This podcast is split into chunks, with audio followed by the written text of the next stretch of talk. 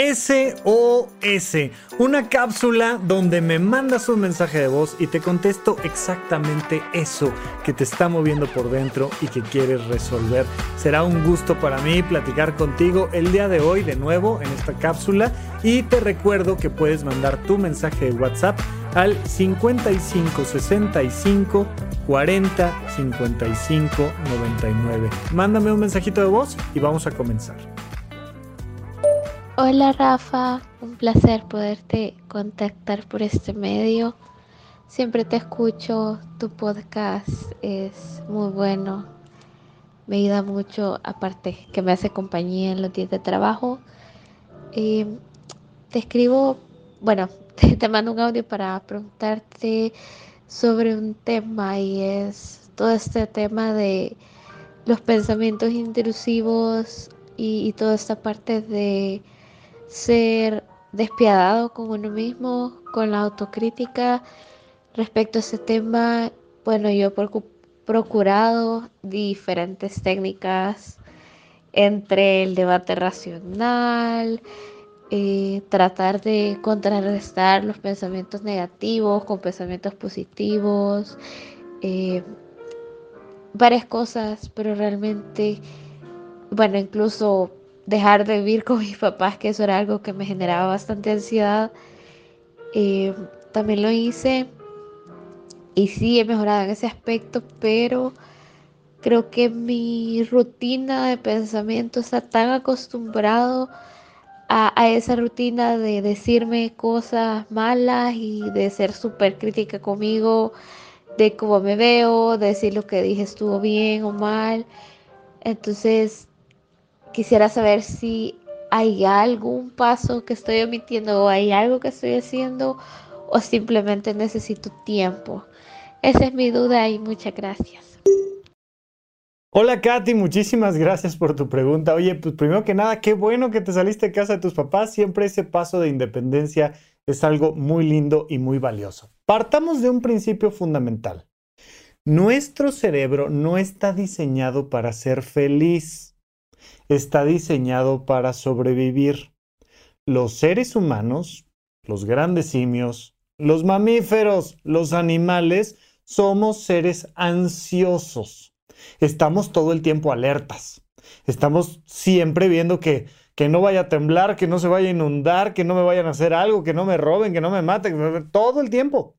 Es normal y natural quitémonos esta idea de, ay, algo mal debo de tener yo. Sí, tú y toda la humanidad. O sea, todo el tiempo vamos a estar generando pensamientos negativos y automáticos. Es el principio básico de la terapia cognitivo-conductual que vas a tener esto que en inglés le llaman ants, ¿no? Estas hormigas, estos pensamientos automáticos negativos, automatic negative thinkings. Y entonces estos pensamientos surgen normal, pero tenemos que enfocarnos mucho en la duración y la intensidad de esos pensamientos. Y especialmente tenemos que enfocarnos mucho en cómo nos afectan en nuestra cotidianidad. Así es que mucho de lo que debemos de hacer es asegurarnos de que no nos afecten en nuestra cotidianidad. Van a estar ahí, sí, nos van a acompañar, sí. Nuestros miedos nos van a acompañar. Nuestras inseguridades, que si traigo aquí el rollito y la pancita. Mira, yo llevo ya algunos años tratando de, eh, en esta búsqueda de mejorar mi salud, de ir subiendo de peso, de tener un poquito más de masa muscular. Y parte de lo que ha subido no solo ha sido el músculo, sino también la pancita.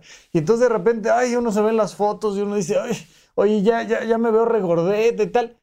Normal. Esas cosas pasan, te pasan a ti, me pasan a mí, nos pasan a todas las personas. Entonces, primero que nada, saber que existen, que nuestro cerebro no está hecho para ser feliz, está hecho para sobrevivir. Ahora, desde ahí vamos a tratar de ser felices. Paso número dos, ya que sé que existen, los acepto y los conduzco. Fíjate en esto. Identifico el pensamiento automático negativo, le pongo nombre, ah, estoy pensando tal cosa. Y no lo niego, no lo reprimo. No, no pienses eso. Sí, sí lo estoy pensando.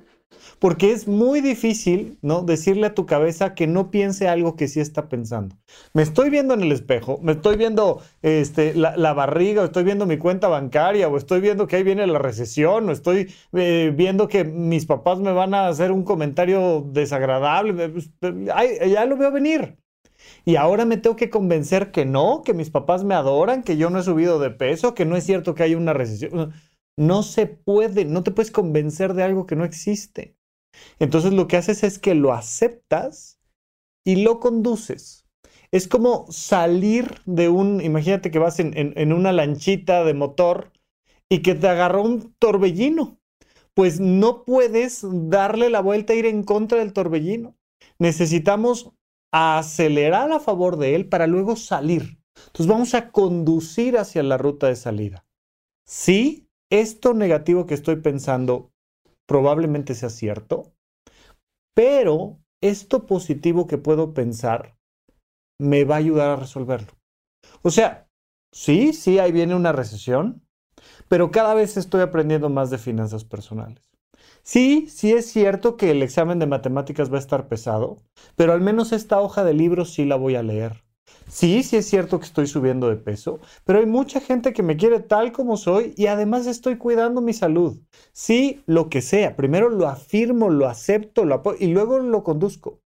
En lo que sea, ¿eh? absolutamente en lo que sea. Porque entonces le doy una ruta de salida a mis pensamientos. Ahora, si ya de plano me estoy dando cuenta de que estos pensamientos duran demasiado, son demasiado intensos y además están afectando mi vida cotidiana, tengo que ir al psiquiatra. Pero hay una gran diferencia. O sea, eh, partamos de la idea de que estos pensamientos negativos son naturales, son propios de, de estar viva, de estar vivo.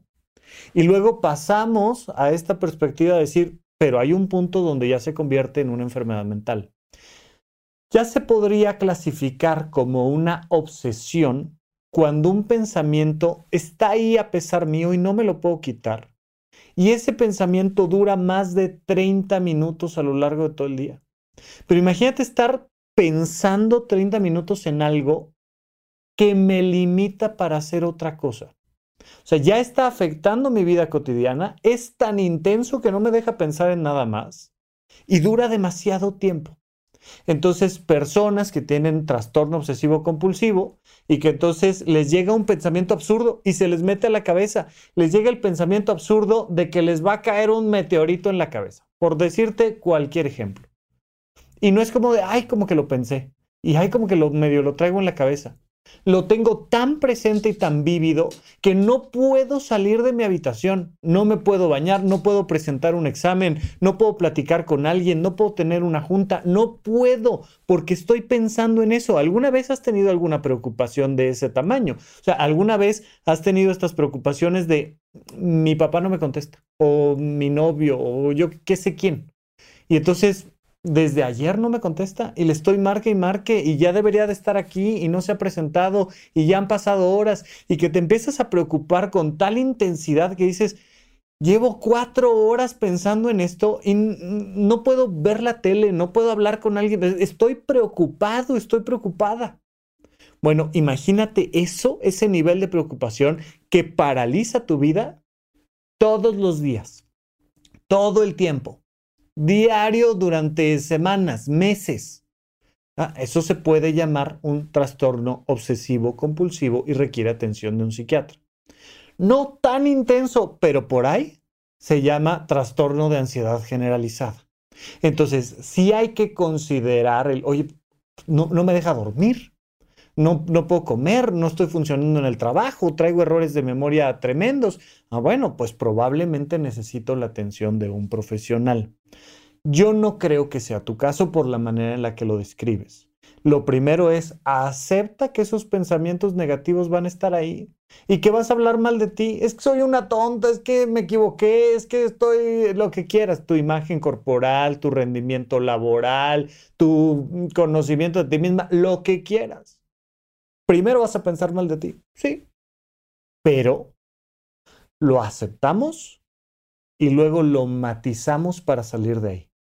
Sí, sí es cierto, sí. Soy, la más bruta del trabajo, sí, sí. Pero he aprendido mucho, soy capaz, he salido adelante en otras ocasiones, tengo muchas ganas de estar aquí, me divierto con mis compañeros, le empiezo a agregar a esa aceptación, le empiezo a agregar pensamientos positivos. Y una vez que está hecha esa mezcla de pensamientos negativos y positivos, las paso a una acción concreta.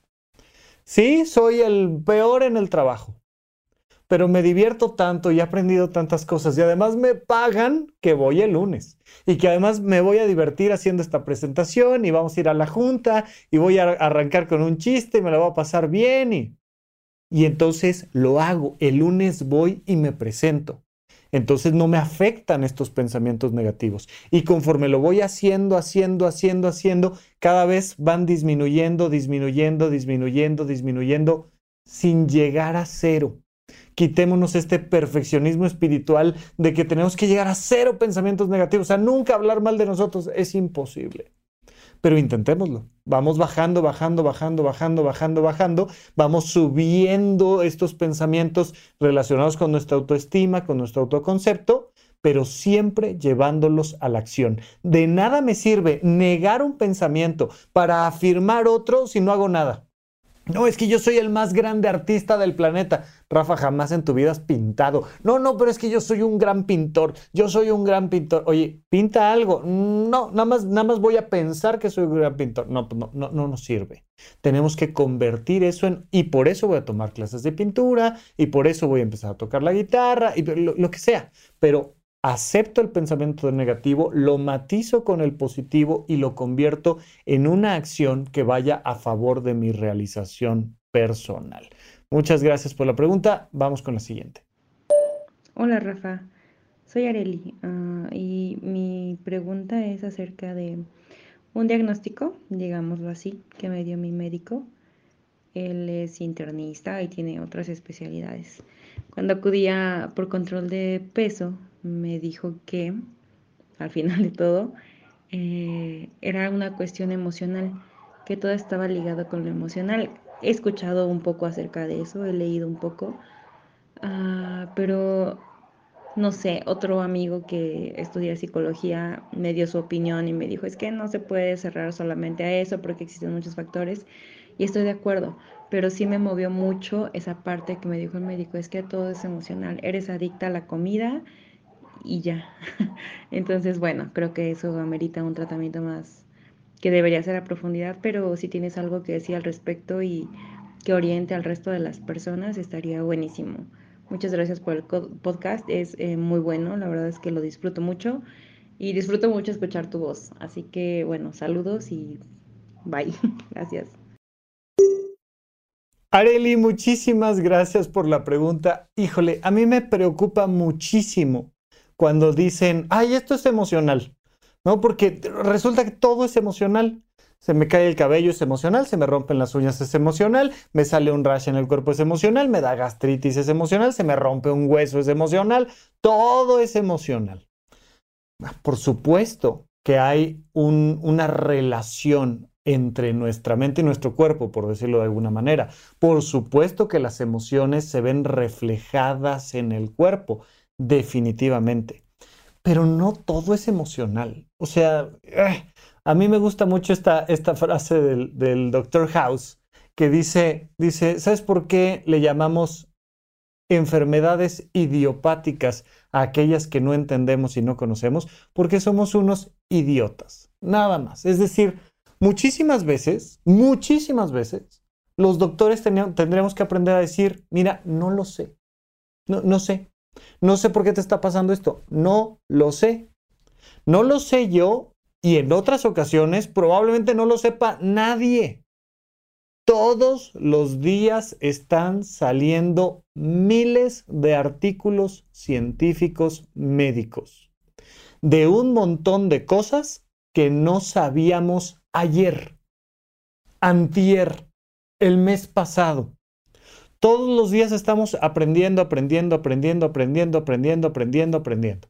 Y conforme van pasando las décadas, eh, pues nos vamos dando cuenta de que, oye, no sabíamos la importancia de, este, de, de las bacterias en nuestro tubo digestivo. Y no teníamos idea de la importancia del efecto que tiene la luz en nosotros. Y no sabíamos que estos hábitos o que aquellos o que la geografía o que la genética o que hay un montón de cosas que no sabemos. No sabemos, sobre todo en el mundo de la medicina, sobre todo en el mundo de nuestro cuerpo. Entonces, una opción muy recurrida en las últimas décadas es afirmar que las cosas son emocionales, porque así la culpa es tuya. Ya, no soy yo el que no sabe qué tienes, ya la culpa es tuya por estresarte. Y a ver, no te estreses. Lo que platicábamos en la pregunta anterior, a ver, no tengas pensamientos negativos, ni uno. Porque si tuviste un pensamiento negativo, ah, pues por eso te subió la presión arterial. Ah, pues por eso te salió rash en el cuerpo. Ah, por eso se te cayó el cabello, por tus pensamientos automáticos negativos. No, pues estamos jodidos. O sea, o sea ¿cómo? ¿Cómo vamos a alcanzar la salud? Yo eh, me formé, es que luego digo, estuve en un hospital psiquiátrico cuatro años y, y me malentienden, no, no, no agarran el chiste. Me formé en un hospital psiquiátrico durante cuatro años para ser psiquiatra y conocí personas con altísimos niveles de ansiedad, con las uñas perfectas, con los dientes increíbles, sin parálisis facial de nada, este, no se les caía el cabello, ¿no? Conocí personas súper deprimidas o con esquizofrenia o con TOC o con lo que tú me digas y sin gastritis, bien, o sea, de cuerpo, bien. Y luego resulta que porque agarraste el volante y saliste al tráfico, pues ahora resulta que se te cae el cabello porque pues, el estrés. Híjole, es complicado, ¿no? Es complicado. Ahora, ¿hay un factor? Sí. ¿Existe la somatización? Por supuesto que existe. ¿Qué hacemos? Bueno, pues, pues atendamos las dos cosas al mismo tiempo de manera paralela, pero conjunta. Entonces, oye, por un lado, síguete atendiendo físicamente.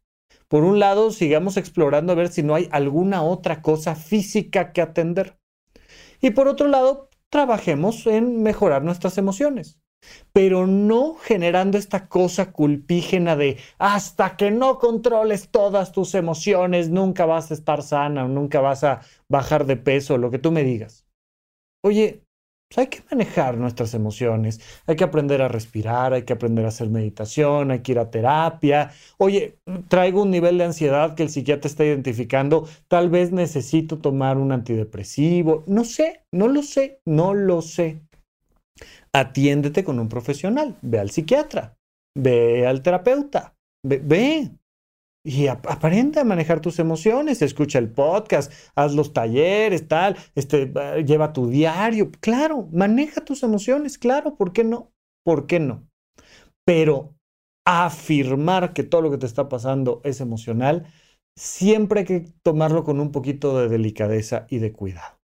Ahora, si el psiquiatra te dice, por supuesto que es emocional, ¿no? O sea, estoy viendo que tienes un trastorno de la conducta alimentaria, estás generando atracones y necesito mandarte un medicamento para esto y estás haciendo tales cosas y acuérdate del periodo en el que tuviste anorexia y tal, y, y es un tema psiquiátrico. Bueno, pues le damos toda la atención psiquiátrica y complementamos con la atención física pero muy a la ligera, muchas veces solemos hacer eh, juicios de valor y, aventarle la responsabilidad al otro simplemente porque no es un Buda iluminado, ¿no? Entonces hay que tener cuidado con eso. Ahora, esto de la adicción a la comida, ¿no? Entonces, esto que no te lo diga el internista, que te lo diga un psiquiatra que tenga especialidad en la conducta alimentaria. Y entonces hay que platicarlo con, con, con quien corresponde, por favor.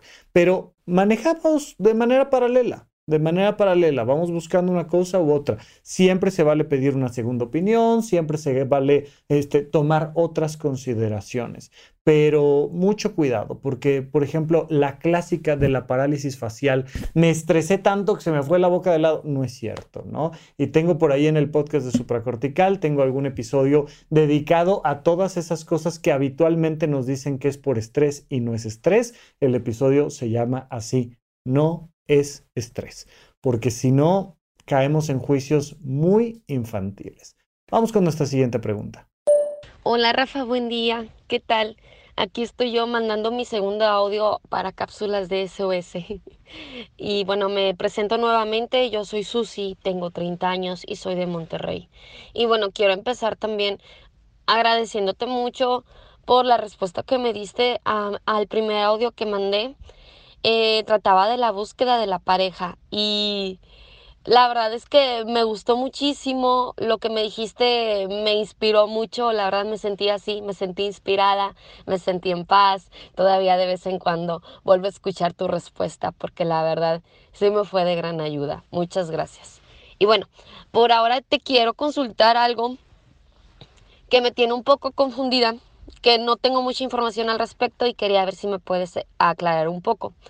Trata acerca de la somatización, creo que lo digo bien, de enfermedades. Te cuento el caso de mi mamá. Mi mamá tiene creo que más de 20 años con una enfermedad en la piel. En las palmas de sus manos se le resecan muchísimo y se le hacen cortadas y le duele y le arde mucho. Eh, ha ido con muchísimos médicos desde que empezó su padecimiento y pues creo que la diagnosticaron con psoriasis, pero a pesar de que ha ido con muchísimos médicos, de verdad, incontables, que ha tratado con muchísimos tratamientos, ninguno, ninguno le ha dado resultado. Ha probado pues con los médicos, ha probado este con remedios naturales, todo con decirte que hasta una vez intentó ir con una bruja porque hasta pensábamos que quizás le estaba haciendo brujería, pero absolutamente nada, nada le ha funcionado.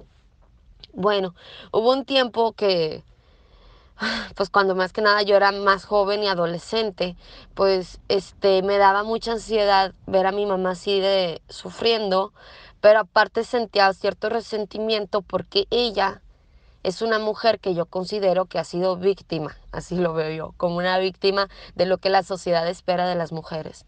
Es una mujer que se ha dedicado a ser ama de casa, a ser madre, y su vida gira en torno a ello. Y es una mujer muy aprensiva. Eh, yo considero que desde que yo era niña ella fue muy sobreprotectora y pues ya con el tiempo que yo fui creciendo pues me fui como que revelando y alejándome de ello. Pero yo recuerdo a mi mamá, o sea, yo la imagen que tengo de mi mamá es una mujer con mucha ansiedad, muy nerviosa, este, que su vida gira en torno a la casa, a nosotros, y, y por eso como que su vida es muy cerrada y eso la tiene tensa. Y hubo un tiempo, sobre todo cuando empezó su enfermedad, los primeros años y que veíamos que ella sufría y nada le hacía remedio, pues que le empezamos a decir que igual era por su forma de ser, que por su forma de ser, con tanta ansiedad, con tanto miedo a la vida, pues lo estaba somatizando. Hubo un tiempo en el que, pues yo, yo, yo sí considero que fuimos crueles. Este, gracias a escuchar podcasts como este, pues me di cuenta que igual no es, no es agradable que le estemos diciendo a las personas que un padecimiento que los hace sufrir y les digamos que encima ellos se lo están provocando, pues no es, no es, no es adecuado. Y aparte a lo mejor no sea cierto. Pero yo tengo esa duda, de todos modos. No sé si sí puede ser que algo de su mente, por su manera de ser, este, por emociones no trabajadas correctamente, sí se pueda llevar al cuerpo a ciertas enfermedades y padecimientos. Y si es el caso, si tú con lo que te estoy contando piensas que sí puede ser el caso de mi mamá que esté somatizando, este, ¿con qué especialista se le puede referir? No sé si funciona un psiquiatra, un psicoterapeuta y que le pueda ayudar. Bueno, muchas gracias Rafa y que tengas buen día. Susi, de nuevo, muchísimas gracias por tu pregunta. Qué bueno que te sirvió la pregunta y la respuesta de la vez anterior. Aquí seguimos platicando cuando lo necesites. A ver, volvemos sobre la misma línea de la somatización. ¿Qué es la somatización? La palabra soma significa cuerpo. Entonces la somatización es esta traducción de las enfermedades emocionales en enfermedades somáticas, es decir, propias del cuerpo. ¿Existen? Sí, sí existen. Y pueden llegar a niveles muy interesantes, ¿no? Personas que, que pueden llegar a perder la vista aparentemente, porque viene un oftalmólogo y le revisa los ojos, está perfecto, sí ve, la persona sí ve, pero mi mente no me deja ver y me vuelvo una persona ciega por un factor emocional. Eso existe. Es raro, es raro llegar a esos niveles, es muy raro. Lo más habitual tiene que ver, por ejemplo, con nuestro tubo digestivo. Seguramente les ha pasado en alguna ocasión que les den una noticia y pierdes el hambre. Dices, ¿sabes qué? No, alguien hizo un comentario y traías mucha hambre y te hicieron el platillo favorito y estás a punto de empezar a comer y de repente sácatelas con un comentario, con una noticia, con un argumento, con un... Y uno dice, se me acaba de ir el hambre, ya no quiero comer nada. Hay una relación directa entre nuestro sistema nervioso central y nuestro tubo digestivo. Y hay una relación directa entre nuestras emociones y nuestro apetito. Y muchas veces se nos inflama el tubo digestivo relacionado con nuestras emociones. Otra cosa muy habitual son las tensiones musculares. Estoy preocupado, estoy preocupada y entonces se me tensan los músculos y entonces me duele la cabeza, ¿no? No sé si alguna vez te has puesto una coleta muy apretada y entonces por traer la piel toda tensa te empieza a doler la cabeza. Bueno, pues nuestros músculos se pueden tensar y pueden hacer las veces de esa coleta o nos dan contracturas y esas contracturas pues pueden desajustarnos físicamente, desalinearnos. Por supuesto que podemos llevar esta somatización a otros niveles donde efectivamente puede haber este salpullido en la piel o alteraciones en la piel. La piel también está muy relacionada con nuestras emociones. Ahora, nuestras emociones se reflejan de otra manera todavía, a otro nivel más conductual me muerdo las uñas y entonces traigo las uñas destrozadas o me arranco pellejitos o me estoy rascando la piel y me estoy haciendo heridas o arrancando el cabello y me voy haciendo alopecia por estarme arrancando el cabello.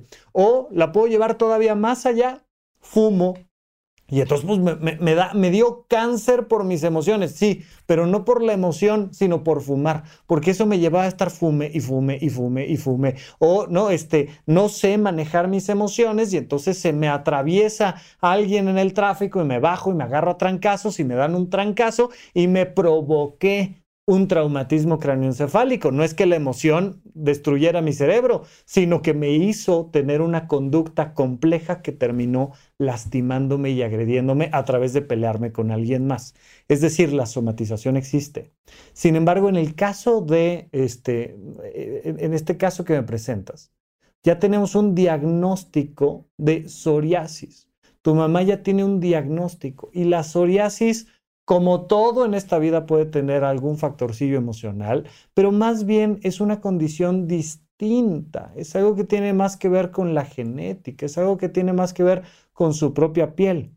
Llama la atención que sea en las manos, eso sí, ¿no? No significa que la psoriasis no te pueda dar en las manos, te puede dar en las manos y, y simplemente por ser te sale, porque sí, porque sale.